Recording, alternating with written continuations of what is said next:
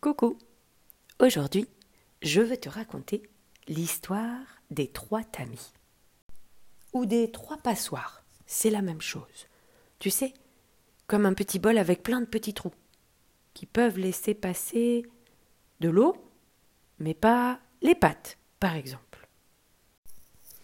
Il était une fois un homme qui rend visite à un vieux sage. Maître, je dois te raconter comment se conduit un de tes élèves. Oh.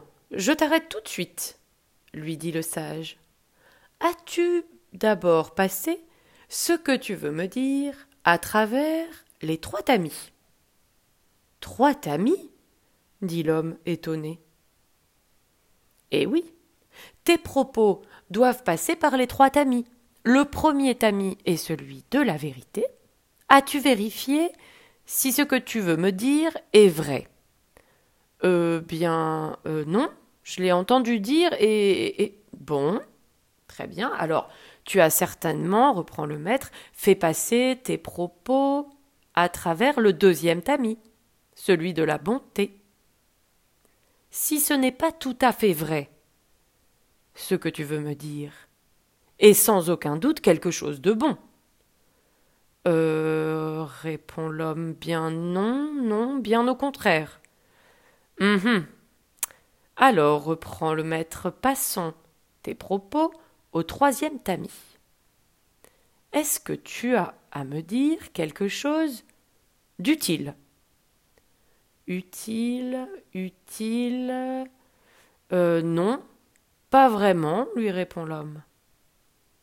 Eh bien, conclut le vieux sage en souriant, si ce que tu as à me dire n'est ni vrai, ni bon, ni utile, eh bien je préfère ne pas l'entendre. Et quant à toi, je te conseille de l'oublier.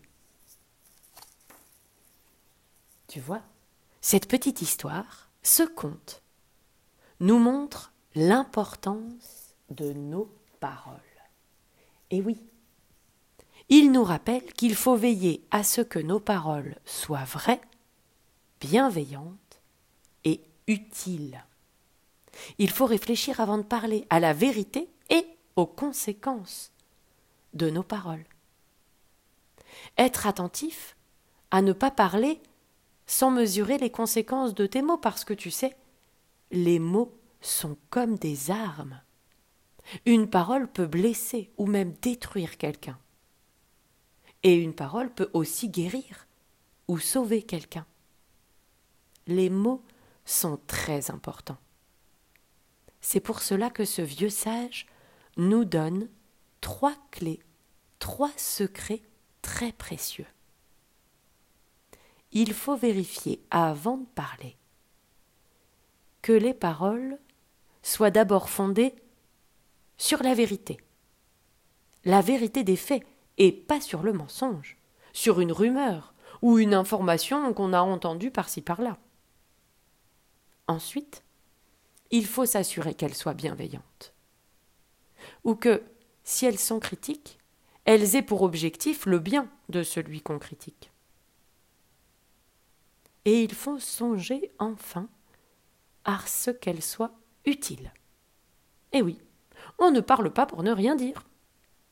Si on essaie d'appliquer ces trois conseils, eh bien tu verras comme il est difficile d'avoir toujours des propos utiles, bienveillants et fondés sur la vérité. Moi, la première, j'y arrive pas toujours, toujours. Mais, en tout cas, j'essaye. Et je me rappelle, quand j'ai envie de critiquer, que je suis même pas sûr que c'est vrai, et qu'en plus, c'est méchant et pas utile, je réfléchis davantage avant de parler, je prends conscience de l'effet que peuvent avoir mes paroles sur les autres.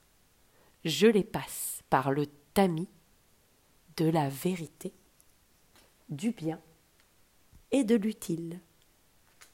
Et ça peut m'aider parfois pour éviter de dire des bêtises ou des méchancetés. Alors n'oublie pas de te servir des trois tamis avant de parler et de critiquer ou de dire des méchancetés. Encore des petites clés de sagesse dans ce conte. Merci à Frédéric Lenoir et Laure Philippon de nous les avoir racontés et si bien illustrés. On continue sur ces merveilleuses petites histoires. J'espère qu'elles te plaisent. À très vite pour les prochaines histoires magiques.